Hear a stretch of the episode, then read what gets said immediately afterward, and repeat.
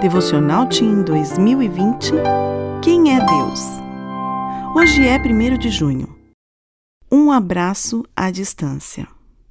Em João, capítulo 14, versos 16 e 17, lemos: E eu pedirei ao Pai, e ele lhes dará outro conselheiro para estar com vocês para sempre, o Espírito da Verdade. O mundo não pode recebê-lo, porque não o vê nem o conhece, mas vocês o conhecem, pois ele vive com vocês e estará em vocês. Você sabia que a voz da mãe tem o mesmo efeito de um abraço e é capaz de acalmar os filhos?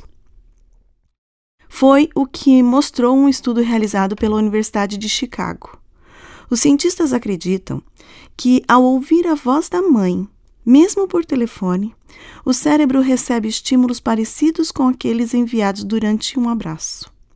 Isso quer dizer que, até a distância, a voz das mães tem efeito de acolhimento e conforto. Está na Bíblia.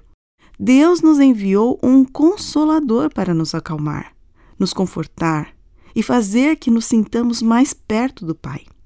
O Espírito Santo é capaz de nos acolher quando precisamos.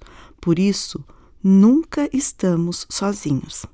Assim como o abraço carinhoso de uma mãe, o Espírito Santo nos faz sentir nos braços de Deus. Ele pode acalmar seu coração hoje. Não importa o que aconteça, lembre-se de que você nunca está sozinho. Quer se sentir abraçado? É só pedir.